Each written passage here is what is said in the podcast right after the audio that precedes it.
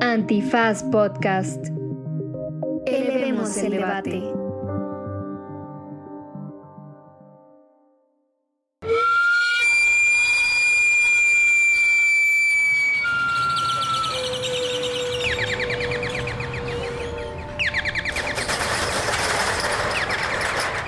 En ese momento tienes que clamar a Él, porque es necesario que esto acontezca. Hermano, me acaba de llegar Puppet original tipo alemán. Sube, sube, sube, sube, sube. Mamey rico, mamey dulce. Es el mismo tipo de efecto, pero aún más intenso. Prietologías. Hola, ¿qué tal, queridos prietos, prietas y prietes de este bellísimo país? Yo soy Lenny Y yo soy Dani. y el día de hoy vamos por la segunda parte de el lado prieto de la pandemia. Así que arranquemos con las informaciones, Carmen.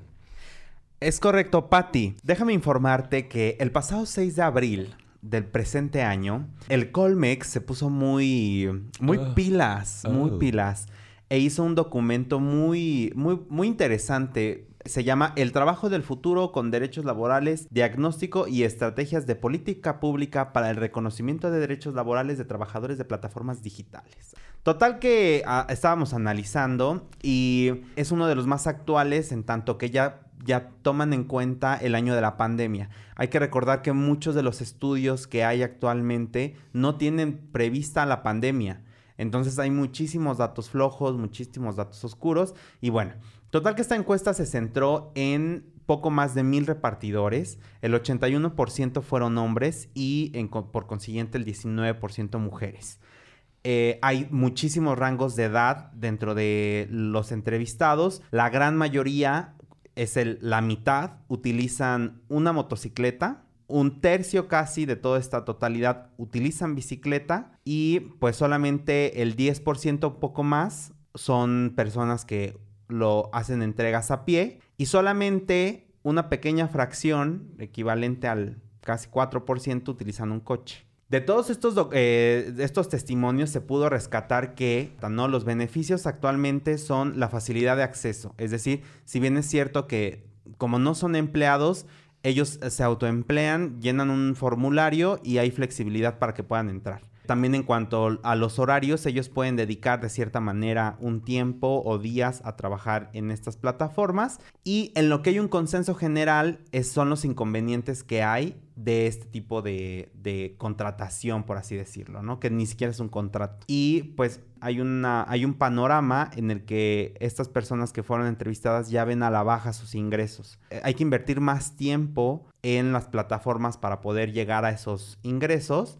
Y definitivamente, bajo ninguna circunstancia, hay un escalafón o una manera de mejorar esos ingresos. O sea, te quedas en el mismo lugar siempre. Ahora, dentro de todo esto, hay peticiones que tienen muchísimas de estas personas. Está la regulación, por supuesto, de que esto sea un- una figura de ley, que estén protegidos por la legislación, la protección contra los accidentes, el reconocimiento de sus derechos y las prestaciones que con ello vienen. Creo que algo que sí está muy marcado ahí, amiga, es que todos quieren seguro social.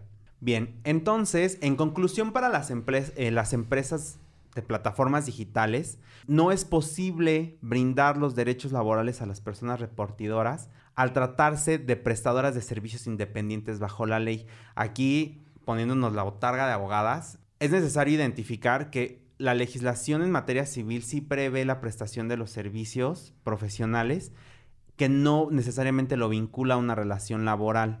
Pero por muchísimas cosas, esta situación con los, con los repartidores sí constituye una relación laboral. Entonces, definitivamente, este argumento queda totalmente descalificado y es obviamente la soberbia exacerbada de estas empresas por no querer dar los, em, los derechos laborales de ley, ¿no? Recordemos que uno de los argumentos que utilizan las empresas es que todos ellos pueden invertir el tiempo que quieran, pero materialmente, quien invierte más tiempo y quien más está ahí es el que más genera. Entonces, ¿dónde está ese argumento? Es, es endeble, ¿no? La. Suprema Corte de Justicia de Brasil, también amiga, declaró que no existe relación laboral. Esto es brutal, es muy triste, porque estamos más cerca de Brasil que de España y de Reino Unido. Y esto es peligrosísimo porque este argumento se puede utilizar en otros países de América Latina para negar los derechos laborales. Y el argumento que se utilizó es que justamente el dinero que están generando y el tiempo que ellos invierten no compete en ningún esquema de la relación laboral y que por eso no se les deben dar ningún tipo de derechos. Escandaloso, grotesco y brutalmente asqueroso. Con Bolsonaro ahí no hay que esperar menos. Ahora, unos datos ya simplemente que aquí este, estaría muy chido mencionar es que solo dos de cada diez personas que trabajan en esto lo hacen mientras estudia. O sea que hay que quitarnos de la idea de que esto es nada más para estudiantes. No es cierto. Casi la mitad tiene un nivel de escolaridad de preparatoria completa y más. Eso también es escandaloso. Habla muchísimo de la necesidad de los empleos formales. 8 de cada 10 solo se desempeña como repartidor, no tiene ninguna otra ocupación. 5 de cada 10 lo hace por tiempo indefinido, no tienen un plan a futuro. Y solamente dos plataformas concentran 8 de cada 10 repartidores. Eso también es escandaloso. Y pues bueno, continuando con esta información, eh, aquí está muy curioso porque lo que está sucediendo a nivel internacional está muy chido también. En marzo de este año, Reino Unido y España están ya reconociendo los derechos laborales de estas personas. Los están reconociendo y están obligando a sus legislaciones a considerarlos como trabajadores, cosa que en Brasil no está pasando. Para nada. Para nada. Ahorita nos vas a dar más contexto de esto, porque está muy bueno, está muy chido. Está cierto. y em, aquí está muy curioso lo que sucede en España. Fíjate, los españoles te digo de avanzada toda la vida, amiga. De avanzada. pues resulta que les dieron tres meses a partir de marzo para ejecutar esa decisión que los hace reconocer a los repartidores como trabajadores. Y aquí está muy curioso porque dentro de estas obligaciones que tienen, es necesario que las empresas de repartición de comida le informen a los sindicatos de estas personas repartidoras cómo es que opera el algoritmo para poderles repartir de manera equitativa el, pues sí, las asignaciones de las reparticiones. Quedé, Ojo aquí. quedé. Ojo aquí, porque Flipe. ya se está, se está hablando de la regulación de la inteligencia artificial. O sea, que no se pierda de vista porque al final de cuentas, eso nos va a comer el día de mañana. Spo- spoiler alert. y pues bueno, en México no se queda atrás, ¿no? Ya saben los oportunistas estos rancios del PRD diciendo y dándose de, de azotados de que "Ay, hay que darles derecho a los, a los trabajadores de repartición. Pues sí, güey, esto ya lleva mucho tiempo. Pudieron haberse pronunciado muchísimo antes, ¿no? Hipotenusa desde siempre. Pues bueno, total que la negociación, aquí lo que los, las personas que utilizan eh, la bicicleta para repartir, igual piden lo mismo, seguro, reparación de las bicis y aquí algo también muy, muy violento es que ellos tienen que comprar estas bolsas. O sea, ellos tienen que comprar sus medios de trabajo también. Y que también es todo un show porque a raíz de eso, si los ven, hay zonas donde los asaltan. O sea, sufren mil y un vejaciones, ¿no? Ahora, también acá en México hay que tomar muy en cuenta que está en puerta la ley que regula el ejercicio del comercio y el trabajo no asalariado en la vía pública, que está tambaleante ¿Por? porque hay organizaciones de personas eh, que son trabajadores ambulantes que no están de acuerdo. Que también hay intereses políticos de por Mm, medio, claro. las ganancias. O sea, hay todo un esquema que pone en tela de juicio em, cómo es que, si de verdad son trabajadores independientes, ¿no? Sí, es que el ambulantaje es otra cosa igual. es otra Está cosa. cabrón. Es otra cosa. Saludos hasta, hasta Santa Marta, allá. Porque también mi Just Stop Ah. este, desayuna con una de las... Saludos, Just Stop. Un apapacho corazón. No, y, y- y desayuna con una de las principales mujeres que mueve todo esto, ¿eh? ¿Ah, sí? Ojo, sí, amiga. Ahí me... Uy, googleen. Total que... Este... Fría. fría.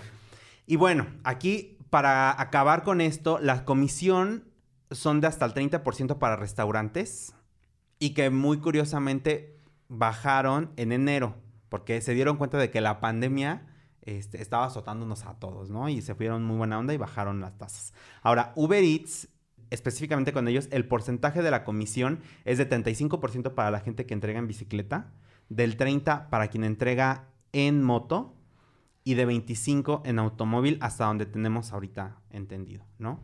Y ya para terminar, amiga, porque yo he hablado muchísimo este, este episodio, también hay un documento muy, muy interesante que sacó la plataforma Expansión, en el cual se reconoce a los tenderos como socios. Otra vez volvemos a lo mismo, ni ninguno los ven como trabajadores.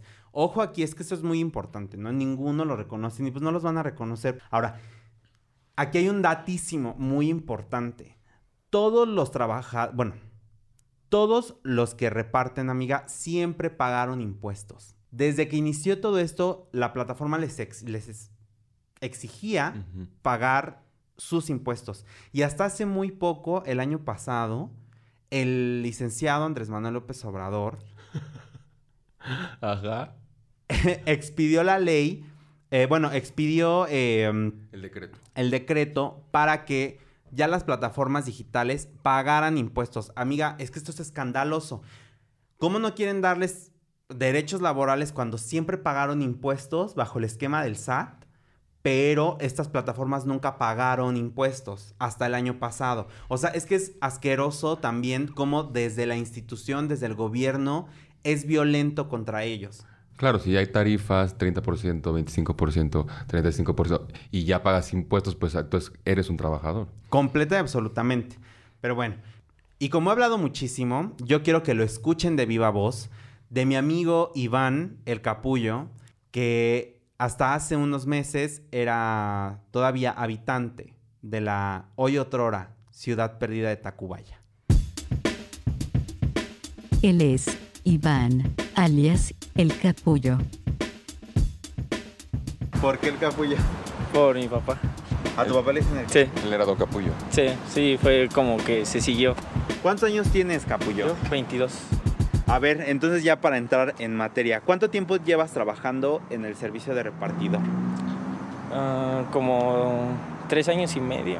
¿Cuál fue el primero? Eh, Uber. Uber, pero Uber, Uber- carro o Uber no, Eats? Uber, Uber Eats. Siempre has trabajado de Sí, repartidor. sí, de hecho empecé primero en bici. Ya después me compré la moto. ¿Y, ¿Y cómo es que tú llegaste ahí? O sea, ¿cómo empezaste a trabajar ahí? Por, por el tío de mi esposa. Ajá, es que yo tenía otro trabajo Ujú. Y ya de ahí pues, pues no salía de uno solo y ya me comentó que había otro y empezamos en la bici. De hecho, él también empezó en bici. ¿Qué fue lo que te llamó la atención para decir, "Ay, bueno, sí, sí voy a trabajar ahí? Al principio las, las ganancias. Las ganancias. Sí, las ganancias sí está con bonos y todo eso. Sí estaba bueno. Al Sí. principio. Porque no había mucho, no era muy famoso. Bueno, de hecho, no fue nada más Uber. Había otra, no recuerdo el nombre. Y luego empezó Uber, luego llegó Sin Delantal y luego llegó Rappi. Bueno, Ah, yo sin que delantal, más pero sin delantal ya no está. Sí, no, ya no era mexicana esa. Ah, Culeros, mira. Sí. Culeros. Todavía. Patricia Armendáriz estaría muy decepcionada. ¿En cuál trabajas ahorita? En Corner Shop. En Corner Shop. ¿Cuánto llevas trabajando ahí? eh, como dos años y medio. Dos años y medio. ¿Están mejor las ganancias ahí? Sí, sí, pues es puro súper y las comisiones son mejores que las de ahorita. O sea, no me quejo de las otras, pero sí está mejor esta. Pero Por en la general, comisión. ¿tú de cuál, de todas las que trabajaste podrías decir que es la mejor? Sí, Corner Shop, Corner Shop. Corner Shop. De hecho, también en Corner no, no puede entrar cualquiera, güey. O sea, o sea, yo tardé, yo hice tres veces como, se puede decir como un examen y no quedé, güey. Ya en la cuarta quedé. Igual el tío, el, mi- el tío de mi chava sí quedó en la segunda. Yo quedé hasta la cuarta. No mames. ¿Pero Sí. qué te preguntan? Pues, o sea, te pre- es que sí, debes de, sí te deben de ver como aptitudes, güey, porque, o sea, debes de andar en el súper, güey, comprando, movido, verdura. Y luego que Sí, tienen un tiempo estimado de 90. Como ahorita, güey, me cayó uno de cuarenta y tantos productos, güey, todos de una cosa. Una leche, un, un pan molido, un pan. O sea, está más chido cuando No te tienes cae. que andar vergas. Cuando te caen siete Sí. leches, pues ya jalas las siete. ajá. Entonces tuve que andar todo el tiempo así, güey. Hay veces que te piden un jitomate, güey. Un jitomate, un pepino, una naranja, nada más, güey. Tienes que estar ahí. Todo, Uno, güey. así nada. Sí, uno, güey. De hecho, una vez se enojó una señora que le marqué y le dijo, oiga, es que, me, es que luego se equivocan, güey. En vez, en vez de una unidad, O sea, ponen una unidad cuando quieren poner un kilo. kilo o una penca o cosas así, pero ahí te ponen ellos en las instrucciones. Y pues no me ponía nada, no me puso nada y le marqué y no contestaba y dije, no mames, si le llevo un plátano y se emputa, o me- dije, mejor le llevo toda la penca y ya, pues si se emputa que valga la pena, ¿no? Que se los como. Y ya me contestó en la última y me dice, no, ¿sabes qué? Este, sí, nada más quiero un plátano, dice. ¿Qué no entendiste? Ah, o sea, dice, ahí dice uno. Ay, ya, pues no le puedes contestar culero, güey, también, ¿no? Porque dije, bueno, va. Ya nada más le llevé un plátano, güey. Ya todo, no, no tuve que arrancarle la pinche penca, güey, ahí, güey. Plátano, güey. ¡Qué poca Un madre! jitomate, güey, un aguacate, güey, un ajo, Un ajo. una papa, güey. O sea, ahí llevas variedad, güey, bien cabrón, güey. Y, y, por ejemplo, ¿a cuánto ascienden tus ingresos? ¿A la semana, a la quincena? No sé Ah. cómo se maneje.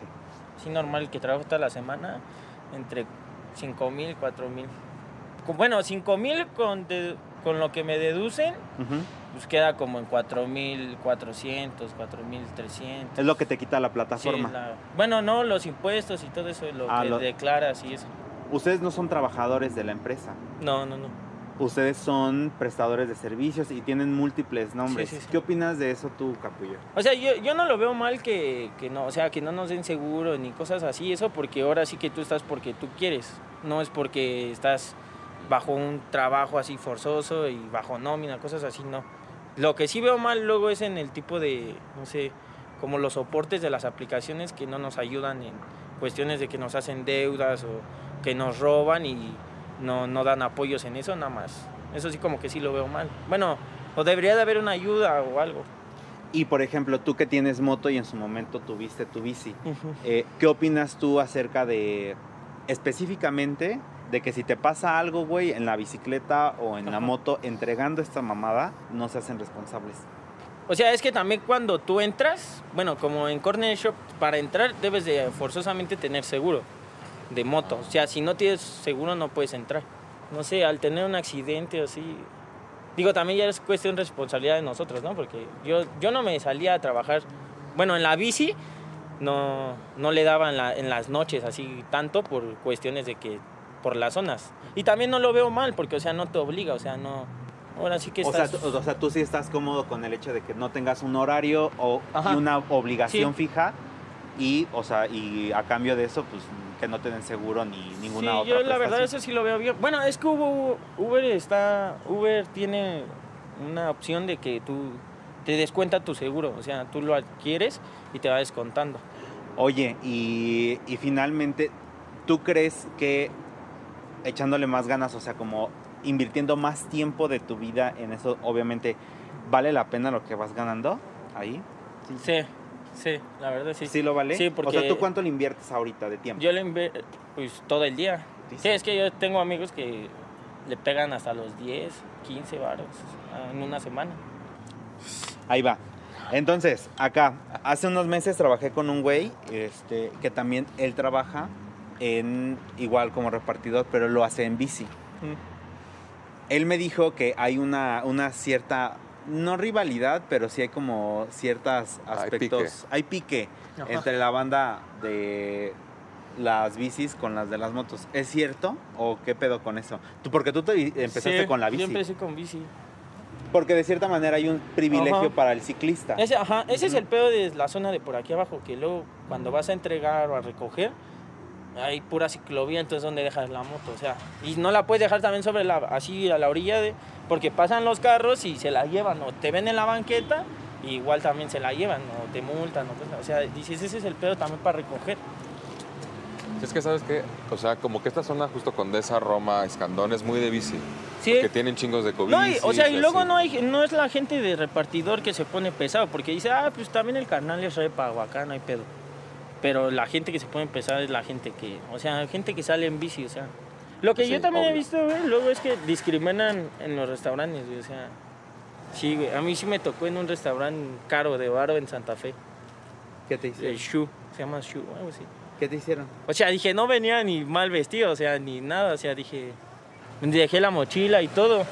Y subí para hacer el pedido, porque era uno de Rappi y me mandaron a comprar comida la tenía que ir a entre. O sea, fue como un favor, como un Rappi favor se llama. Ok. Entonces, este, Rappi antojo que diga. Entonces fui, lo compré y, y se portaban bien mamones, o sea, luego, luego de, no, no, no, espérame allá afuera, este, allá te entendemos. O sea, y yo, le, y yo sí me puse mamón, le dije, no, ¿por qué? Pues si te voy a comprar, le dije, si también yo traigo dinero, o sea, no porque, o sea, no, no traigo un carrazo, cosas así. Es que, o sea, simplemente ese restaurante sí, o sea, da puro, no sé, puro, hay muchos youtubers allá en Santa Fe y siempre hay mucho carro, y, o sea, para entrar simplemente al restaurante hay mucha seguridad. Entonces yo, de hecho, tuve que dejar la moto muy atrás y llegué caminando. Para no llegar con la mochila. O sea, yo otra vez hasta me vi buena onda. Dije, bueno, va, para que no se vea ahí. ¿No? Sí. Mala impresión o acá Sí. no, no dañen la imagen del pinche restaurante, ¿no? Oye, todavía, y, y aún así son... Sí, no, ahí yo me metí y le dije, no, a mí vas a tomar la orden aquí en el... Ahora sí que en- ahí en la recepción le dije, yo lo quiero para llevar. Y de hecho me quedé ahí sentado, o sea, me querían que me saliera. O sea, hay como una zona para esperar cuando pides para llevar y, eh, o sea, a huevo querían que me saliera. O sea, no te querían ahí. No, y, y eso que me invitaron agua y, y bo- unos bocadillos. Y le dije, no, a mí no me invite nada, yo me voy a quedar aquí. No nada más porque me invite, me voy a salir. Y o sea, no pagué dos pesos, pagué como ocho mil baros. Porque de hecho ese restaurante es el único que tiene, creo en la ciudad, el corte de, ple- de pez globo, algo así. Entonces, o sea, está muy, está muy mamón El esa, corte su carta, algo así, güey. Entonces, o sea, y estaba hasta le dije, No, te puedes morir "¿Y si lo ¿puedo pasar mal". al baño? Le dije, iba a pasar al baño. Y no querían, güey, no me querían No dejar mames. pasar ni al baño. ¿Cuánto tiempo estuviste ahí? Ay, y- pero yo siento que eso lo tomaron a mal, han de haber dicho, ah, por mamón, lo vamos a hacer. esperar". Sí, me aventé como dos horas. Hijos de su... hicieron- O sea, sí había gente, pero, o sea, dije, mm, mi orden no era como para dos horas. Y el cliente ya estaba, no, es que ya van para dos horas. Si no, dígame y Pues lo can marque. Y Yo dije, no, pues si lo cancela, dije, no, más una deuda de 8 mil baros o yo para qué quiero la comida tan cara. Dije, está bien que coma verga, pero pues no para tanto. Tampoco. Sí, dije, no. Y le dije al cliente, no, si es que se pusieron bien pesados aquí y se- me están tardando mi orden. Le dije, ¿sabe qué? Este, pues espéreme. O sea, muy, muy pesado. No tanto las mujeres, ahí no, no fueron las mujeres, fueron los hombres. Y, o sea, no tanto los del restaurante, fueron como que más los de seguridad y el, el que te atiende cuando llegas. ¿Cómo se llama? El, El, como el hostess, el ¿no? host. El host. Ese. Fue como el más mamón, como que ese güey. Me imagino que era güero y... No, guapo, no, no. Era un puto. No, ajá, no, o sea, morenillo, no, o sea, sí estaba alto, medio mamado, pero dije, o sea, dije, dije, no te voy a cargar, puto, acá. No sé, todavía hasta dije, no, pues a lo mejor vengo mugroso, o, o llovió y vengo mojado, pues tal vez, o vengo con el imper... Tal vez agarro la onda y digo, va, pues sí me espero abajo, ¿no? No, mames. Para, era, me lo pagaron en 80 y me dio propina 25, o sea, para dos horas 105, güey. Dije, no, mames. En esas dos horas hubiera podido hacer unos 3, 4, porque sí había muchos pedidos. Y yo me quedé atorado con ese. Él fue Iván, alias El Capullo. Muchísimas gracias, Capullo, por regalarnos tu testimonio. La verdad es que nos cambia muchísimo la perspectiva de las situaciones. Y pues bueno, amiga, eh, ¿qué tienes que decir? Pues ahora voy yo, perra. es que No, hay mucho sí. que decir. Hay mucho que decir y como tú, como buena abogada, pues tienes que poner el dedo en el renglón, ¿no? Y es muy importante y la verdad te agradezco lo que nos dijiste porque yo no sabía. Una de a pie no sabe la- el derecho y todo, o sea, se ve también desde ese crisol En muchos sentidos. Pero bueno, justamente estamos en este esquema ahorita de la informalidad, ¿no? Porque si bien no es ilegal, sí es informal y esto siempre va en detrimento para los trabajadores y para sus derechos y para su buena calidad de vida. Entonces yo, yo lo que hice fue buscar un poco cómo se ha vivido esto en el panorama latinoamericano específicamente, ¿no? Y empezamos con Colombia. Bueno, fíjate que Colombia es un caso interesante porque Rappi es una empresa colombiana. Entonces, o sea, son- o sea, obviamente todos los financieros y toda la gente de dinero en Colombia, bueno, está fascinada, ¿no? Porque dicen, es el Amazon de Colombia, así lo han nombrado. Que ya por nada más decir esa enunciación de es el Amazon de Colombia ya es muy preocupante, ¿no? Porque Amazon es una cosa de terror. Entonces, en 2019 iniciaron estas protestas en Colombia. En julio hubieron 100 repartidores que quemaron su mochila de Rappi, así un acto así muy simbólico, frente a las oficinas de Rappi. Wow. Y lo que pedían básicamente era lo siguiente. Acabar con las tarifas injustas, acabar con este sistema de puntos. Hay una cosa que se llama Rappi Puntos que supuestamente iba a beneficiarlos, pero no, no, no, no lo hizo. Quitar los bloqueos injustificados de los repartidores, mejorar el sistema de seguridad de la plataforma, que es ineficiente, el sistema de recaudo también es ineficiente, tener un protocolo de seguridad en medio de la pandemia, También mejorar los protocolos con restaurantes y clientes que son pésimos. También no cuentan con espacios muchas veces los, los repartidores, sobre todo de bici, eh, para poner sus bicicletas. Entonces pues, quedan expuestas a la intemperie y a robos y demás. Hay un soporte ineficiente para resolver los problemas y dicen que también hay muchísima corrupción con el personal que recibe sus quejas. Entonces, la respuesta que dio Rappi, o sea, en Colombia ha habido protestas desde 2019, 2020, 2021. Rappi dice que está abierto a entablar un diálogo constructivo con bases en el respeto y lo que dice es que los rapitenderos son personas amables y comprometidas con ofrecer un servicio de calidad a nuestros usuarios. Respetamos el derecho a la protesta, sin embargo, somos enfáticos en repudiar los hechos de violencia y denunciaremos ante las autoridades competentes cualquier comportamiento que atente contra la ciudadanía. Entonces la postura pues es claramente pues atole con el dedo, vamos a mejorar, muchas gracias, estamos comprometidos, lo de siempre. Ahora, el siguiente lugar que se me hizo interesante fue Chile, porque en Chile las protestas iniciaron después de que se viralizara un video en el que estaban unos repartidores así en la calle y llega una camioneta, se bajan tres, cuatro personas con bats y comienzan a pegarles a las motocicletas, a las, a las mochilas de los repartidores, inclusive a ellos. Y después esta gente fue llevada al juzgado, yo qué sé, y salió en libertad. Entonces, obviamente estaban indignadísimos los repartidores porque qué tipo de garantía, qué tipo de seguridad se le está garantizando. Fueron a las calles, fueron unas mil personas y esto además se sumó a una serie de reclamos que decían que el algoritmo ya no les daba tanto dinero como antes, o sea que el dinero empezó a ser menos y empezó a ser menos durante la pandemia. Entonces, como que se juntó este malestar con el acto de violencia y la respuesta institucional fue que el algoritmo se cambió porque estaban cobrando lo mismo por distancias cortas y largas y que venía de quejas y opiniones de los mismos repartidores. Entonces como que la empresa se escudó en que se tendría realmente que ajustar el algoritmo y lo que dijeron fue lo mismo, que van a cambiar un poco el algoritmo y que ahora, eh, y aparte les entregaron unas recomendaciones como trabajar en horarios este, pues concurridos, eh, trabajarlos de jueves a domingo y tomar órdenes más largas, con mayor distancia para que tengan más ingresos. Entonces igual la respuesta pues es muy tibia por parte de estas empresas Y les exige más. y les exige más. Y llegamos finalmente al país que sí tengo una, una, una afición particular, que es Brasil, que inició igualmente sus protestas en 2020 y hasta el día de hoy, hasta hace unos, hace unos seis días fue el último acto importante. Allá en Brasil se le llama motoboy o bike boy a los de la bicicleta. Los reclamos son los mismos y es donde las movilizaciones son multitudinarias. O sea, en Brasil sí son miles de personas en las calles. Hay videos maravillosos en donde se ven cómo tapan la calle, tapan la vialidad.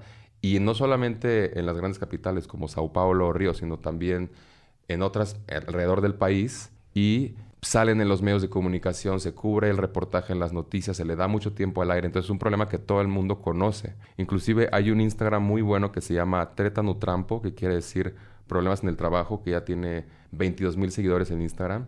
Y pues ahí publican ellos sus pues imágenes para acudir a movilizaciones, protestas, denuncias. Es ya como una cultura, pues no sé, de la, mejora de las personas que se dedican a la repartición de comida o otros objetos. Inclusive hay una persona que lidera un movimiento en Sao Paulo llamada Paulo Lima, que es el de entregadores antifascistas. Y se me hace alucinante porque sí, o sea, realmente Brasil está viviendo tiempos que se pueden catalogar fácilmente de fascismo.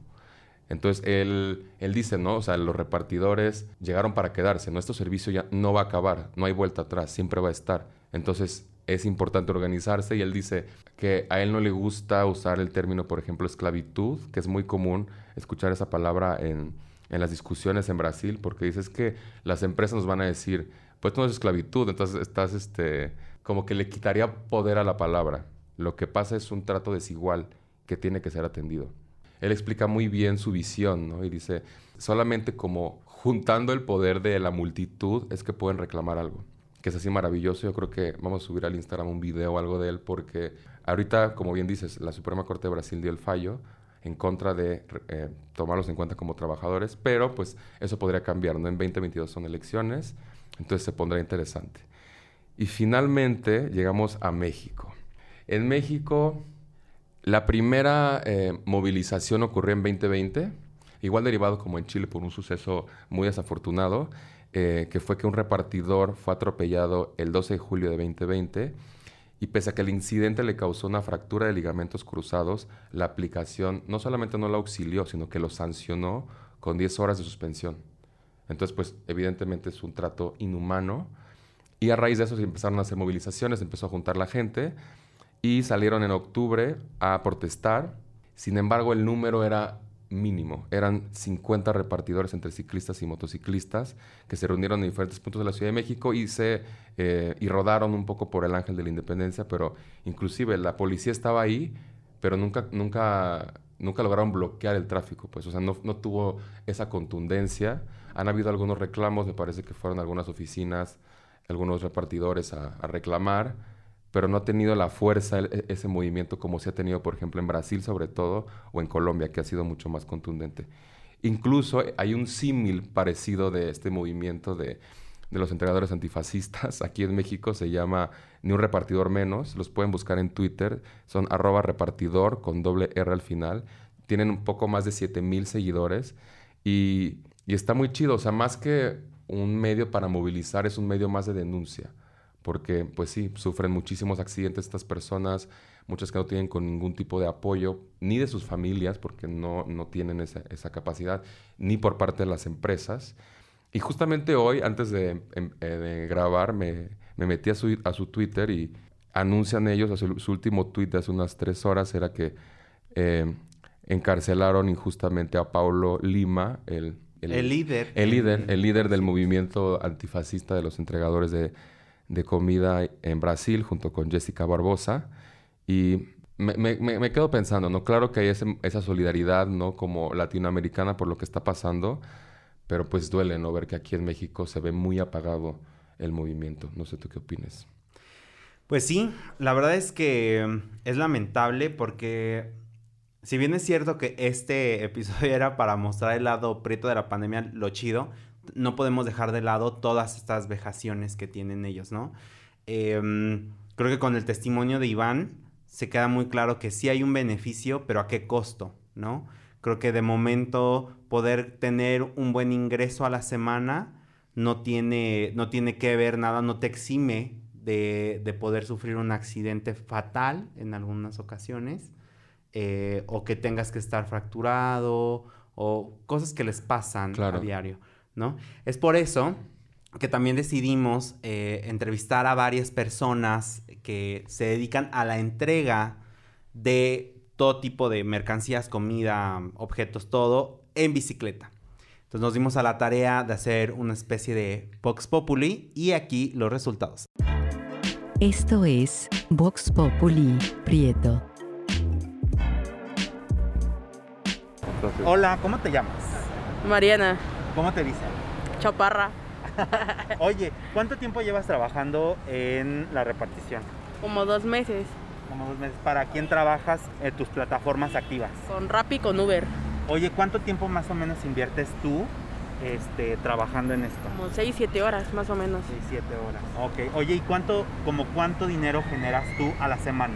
Pues es que realmente dependiendo ¿De de, los movimientos como esté, la aplicación, los pedidos que te caigan, etc. O sea, más o menos a la semana como tres mil pesos más o menos. Sí, ¿Qué ahora ya todo se maneja por reservas. Tienes que, por ejemplo, reservas de 9 a 12, de 12 a 1 y así sucesivamente. Si exactamente si no estás a la hora que es, te quitan y no te caen tanto. ¿Y cuál crees que sea mejor, Rappi o Uber o es lo mismo? Pues ahorita yo siento que ya mejor Uber. sí. ¿Por qué? Porque ya Rappi se está poniendo muy, muy roñosa. Ajá, exacto. No le digas, no le. O sea, si quieres ganar buen dinero, pues sí le tienes que fregarle desde el- la hora que tú quieras. Pero pues si no, pues hay unos que realmente pues, les vale lo que se hagan y con eso se conforman.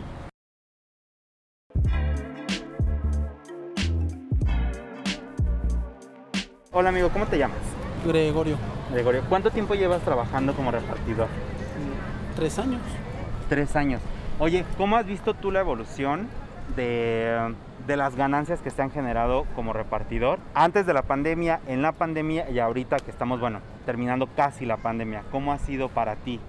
Bueno, pues digamos que digamos, de una ganancia normal que tenías antes de la pandemia, cuando fue la pandemia subieron porque sí pedían poco más. Y ahorita que ya está al final, o sea, que está tratando de abrir los negocios otra vez, bajaron bastante. Y, en términos, ahora sí que poniéndole un número, ¿cuánto fue lo, el monto que llegaste a ganar más en la pandemia? Por ejemplo, haz cuenta un, un ejemplo de, digamos que te llegabas a ganar unos 3 mil pesos a la semana antes de la pandemia. Digamos que durante la pandemia llegabas a subir a unos 4 o 5 y ahorita pues estás otra vez, digamos que bajas otra vez a lo que son a 3, 2. Ok, oye, y este, tú de momento perteneces ahorita a este movimiento del ni un repartidor menos o cuál es tu opinión respecto a ese movimiento? Mm, No, de hecho no. He escuchado de, de ellos, pero la verdad no. He visto las publicaciones que luego suben al Face, todo ese rollo, pero de ahí en fuera no. No, no sé más. ¿Cuál crees que sería la primer eh, y más urgente necesidad que les cubran en este momento a los repartidores? Que hubiera un seguro, pero no seguro social como tal, sino seguro, digamos, a, como te digo, en caso de accidente. Que si va, varios compañeros se han accidentado y aparte de que se accidentan, creo que les ponen muchos peros para que se los hagan este, válido. O sea, deben de ser, creo que deben de llevar pedido en curso o haber terminado uno, no, no menos de media hora, algo así. Este, y les ponen muchos peros. Entonces, digamos, si te accidentas en rápido y llevas pedido, aparte del accidente, de lo que te pasa a ti o de los a tu, a tu bici, te cargan la deuda. O sea, digamos, se te echa a perder el, el pedido, pues ya no lo puedes entregar así, pero aún así te cargan la deuda. Entonces, como no hay un, digo, no hay un seguro que, que cubra eso, así como, como tal, ¿no? O sea, porque las evidencias están ahí. ¿Qué les dirás a esa gente que pide y que a veces no se te han jugado alguna, alguna mala jugada, no sé? Que haya más empatía con los repartidores, ¿no? Porque, digamos, tú llevas tu pedido, lo entregas y por cualquier cosa del... A nosotros nos dan los este, paquetes sellados de los restaurantes. Y si, digamos, al restaurante se le olvidó empacar algo, no sé, por ejemplo, se cuenta un- una sopa, eh, a veces el cliente le pone que no se le entregó la comida. Entonces se cuenta que el costo ya son 200, 300, se la cargan al, al repartidor, no al restaurante. O sea, al final del día nos, nos cargan la deuda a nosotros.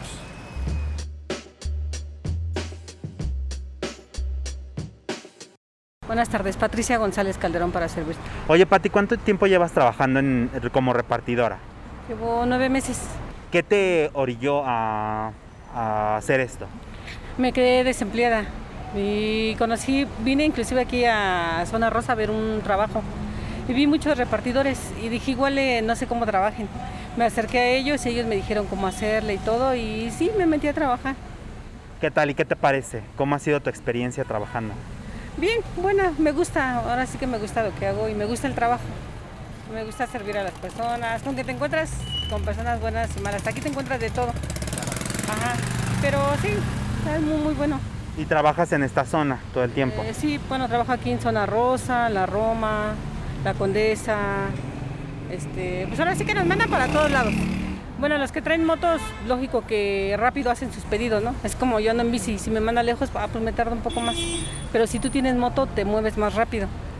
Ajá, entonces, pues como que haces un poquito más de pedidos y así. ¿Cuánto eh, es lo máximo que has ganado este, en una semana y cuánto ahorita estás generando actualmente? Pues ahorita está bajo. Una, una semana he ganado hasta 2.800 pesos, 2.900. Pero claro, trabajo de lunes a domingo con un día de descanso. Ok. Ajá, ¿Y en el día que mejor te ha ido? Mm, Los fines de quincena, como que son los mejores. Te preguntar, ¿cuánto tiempo inviertes al, al- al día en, en trabajar en, en- en Uber? Ay, pues es que la verdad aquí llego a las ocho y media, a las nueve y me voy hasta las nueve, nueve y media. Llego casi 12 horas diarias. Es lo que, es lo que, pues sí, lo que estoy aquí, lo que le invierto al trabajo. Porque por decirlo, si no me caí en un lado, como ahorita estaba en reforma, ya no nos cayó allá, ya nos vamos aquí a Génova. Y si no, a Cibeles o a la Condesa o así, andamos en movimiento para que nos anden cayendo los pedidos. Vimos que está este movimiento de ni un repartidor menos. ¿Sí lo conoces? Eh, no, no, ahí no, no, la verdad no, no tengo idea. Eh, a mí me llegó un mensaje de que tenemos un seguro y era lo que, pues sí estaría bien, ¿no? Que tengamos un seguro, eh, tanto como, no sé cómo se maneja todavía porque todavía no lo investigo bien, Pero pues sí, eso estaría bien, ¿no? O sea, tener un seguro a lo mejor de por accidente, por un seguro de vida, no sé, ¿no? No sé cómo se paguen, no sé, pero que tengamos algo que nos proteja, que nos ayude en caso de accidente. Este, ¿Alguna sugerencia, algún comentario que tú te gustaría decirle a las personas que escuchen esto y que en algún momento han pedido o van a pedir en, una, la aplicación de reparto? Este, pues yo les diría que nos apoyen. Y no nos pongan mala calificación, porque a veces la gente piensa que tú ya tienes tu, su pedido y ya te tardaste. Pero no es que tú te tardes, sino que a veces en los restaurantes te tardan. Entonces por eso te califican mal y baja tu puntuación y te ponen malas notas. Entonces ahí es donde ya tienes como que el problema y te puede que hasta te desactiven, te quitan el trabajo. Te perjudica Ajá, la exactamente, te perjudica la mala calificación, pero no es porque tú quieras ser, bueno, yo como repartidor trato de ser lo más amable que puedo, lo- ser lo más atenta, ¿verdad? Para que el cliente esté contento, pero a veces ni así lo logras. Entonces, pero aquí te encuentras con todo tipo de gente, gente muy amable, o sea, es de todo.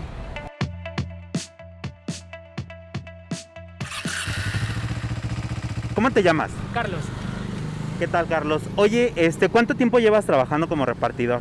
aproximadamente nueve meses. Entraste como a la mitad de la pandemia, Exacto. más o menos. Oye, ¿y cómo te ha ido en, en la estructura de ganancias, por así decirlo? Se nota mucho el cambio, ¿no? A raíz de que empezaron a abrir los este, locales, pues sí, como que bajó la demanda de los pedidos. Eh, bueno, yo, como tú comentaste, yo entré un poquito después de que pasó el encierro, entonces a mí me contaban amigos que sí estaba muy, muy bueno el- ¿cómo se llama? Eh, la onda de repartir en, en ese tiempo. Pero sí, ahorita sí ha habido una, una baja muy importante. No. Oye, ¿y cuánto fue lo máximo que llegaste a generar en una semana? 3.200 pesos en una semana. ¿Y cuánto tiempo le tenías que invertir? Pues yo llegaba de, aquí- ah, bueno, aquí de las 12 a las 7, 8 de la noche, un promedio de 8 horas por, por día más o menos, y un día de descanso. Eh, Es, bueno, es casi lo mismo que trabajar en una empresa. Claro. Oye, y respecto a ese, ahorita que tú dices de trabajar en una empresa, ¿cuál es tu sentimiento al ver que efectivamente tú no eres trabajador? Pues mira, eh, en efecto eh, se siente mucho mejor estar aquí afuera porque, bueno, básicamente eres como tu, tu propio jefe.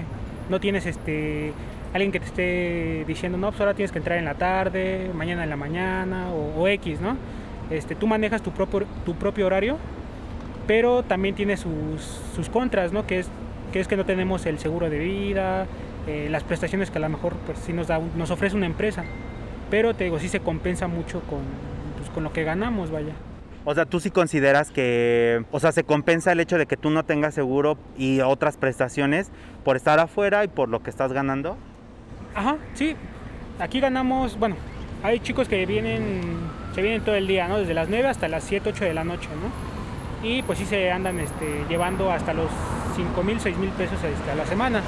Entonces, pues creo que sí se compensa porque pues hay muchas instituciones bancarias que te pueden ofrecer seguros de vida eh, u otras prestaciones, ¿no? También. Entonces creo que sí se compensa más o menos el, el hecho de que pues estemos trabajando aquí. A veces las propinas pues no son, bueno, las propinas no son este, obligatorias, pero sí, a veces sí, sí es importante que nos den al- por lo menos 10 pesos, ¿no? Porque a veces sí estamos arriesgando nuestra vida, hay muchos, este, hay, hay mucho tráfico a veces, digo, la bicicleta yo sé que no, no influye mucho en eso, ¿no? Pero sí hay muchos, este, muchas personas que se pasan los altos, este, y demás. Entonces, este, pues sí corremos el riesgo. Cuando está lloviendo, pues el piso está muy resbaloso y pues corre el riesgo de que nos podamos dar un mal golpe, este, o quizá en un caso muy, muy grave que pues, perdamos la vida o, o quedemos paralíticos, ¿me entiendes? Entonces, creo que, pues te digo, no es, obliga no es obligación dar propinas, pero sí estaría bien que nos dieran por lo menos 10 pesos. Exactamente. Esto fue Vox Populi, Prieto. Muchas gracias a todos, a todas las que participaron, a todes. Creo que también algo que rescatamos es que la misma fuerza que tiene este movimiento en otras latitudes más al sur del continente deberían de replicarse aquí. En México ten- tendemos mucho a estar en la comodidad y no hacer nada. No, eso se ve reflejado en muchísimas cosas. Claro, hay como una... ay, Ah. El gallo. y ya para terminar, quería nada más com- compartirles las, las reflexiones de una socióloga brasileña llamada Ludmila Kostek Abilio, y que ella justamente trata mucho y su trabajo va mucho sobre la precarización de estos procesos ¿no? de Uber y de la llegada de todas estas eh, empresas neoliberales de, de los autoempresarios. Exacto. Entonces ella justo cuestiona mucho este término de esa idea que venden estas empresas del emprendimiento, ¿no? Vuélvete tu propio jefe, tienes flexibilidad de horario, pero realmente es más bien una autogestión de tu tiempo que está subordinada y controlada totalmente por mecanismos súper opacos en las que no sabemos ni siquiera cómo es que se determinan las tarifas, cómo es que se determinan los tiempos, las distancias, todo tiene una opacidad brutal. Por eso lo que están haciendo en España se me hace fan- fantástico. Fantástico, sí. Y lo que ella dice básicamente es lo siguiente. Dice que las empresas intentan cada vez más presentarse como no contratistas, sino como mediadoras. Cualquier proceso que intente establecer una relación laboral, les, va- les van a responder que su actividad es proporcionar los medios tecnológicos para satisfacer la oferta y la demanda. Dice, ellos no están ni en el transporte ni en la logística, simplemente están en el campo de la tecnología. Pero sabemos de hecho que estas empresas tienen el poder de definir el valor del trabajo, la distribución del trabajo, la variación del valor y en consecuencia determinar el tiempo laboral necesario para sobrevivir. O sea, ellos saben perfectamente cuánto tiempo necesita un trabajador estar en la calle, bajo la lluvia, recibiendo malos tratos, para poder recibir lo suficiente para sobrevivir. Ellos tienen eso calculado perfectamente. Entonces, lo que ella dice, ¿no? viendo este panorama, viendo a un Bolsonaro en la presidencia, viendo al fallo de la Suprema Corte, dice, si se reconocen a sí mismos como una multitud y asumen su potencial como multitud, es que podrían tener posibilidades mejores para sus condiciones. Porque ante toda nueva forma de opresión, hay o debería haber nuevas formas de resistencia. Quedé. No, pues tiene toda la razón. O sea, Sí, creo que la persona que no empate igual como con este sentimiento, pues, o sea, ¿dónde está, no? Em, pues es así como llegamos al final de esta emisión. Muchísimas gracias a todos los que tienen a bien escucharnos. Sean más empáticos, seamos más empáticos con las personas que reparten. Luego tienen que atravesar cada cosa. Que, y, luego muchas veces, o sea, nosotros recibimos con, hasta con jetas, ¿no? No queremos dar ni un 10, ni nada de eso. Y de cierta manera desvalorizamos su trabajo. O sea, ¿qué nos cuesta a nosotros ir por eso? Y ahora, si lo estamos haciendo, pues, güey, ya tenemos la chance de pedir, pues hay que darles un extra finalmente, ¿no? Siempre. Entonces, les recordamos todas nuestras redes sociales. Nos encuentran en Facebook, Instagram, Twitter y próximamente YouTube como arroba prietologías. Igual, si nos quieren mandar un correíto, tienen alguna inquietud, estamos como pretologías arroba gmail.com y pues nos vemos en la próxima emisión. Muchas gracias. Chao.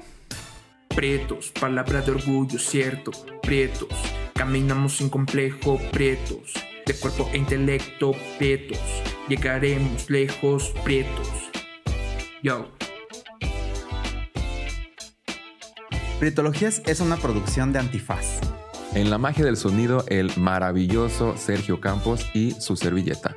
Como coordinador de producción, el siempre imitado, pero jamás igualado, el señor Filio. Y desde el Internet de las Cosas, ella es Paulina. El rap corre a cargo de Sion Rap 246. Prietologías. La blanquitud oprime. Nosotros aprietamos. Antifaz Podcast. Elevemos el debate.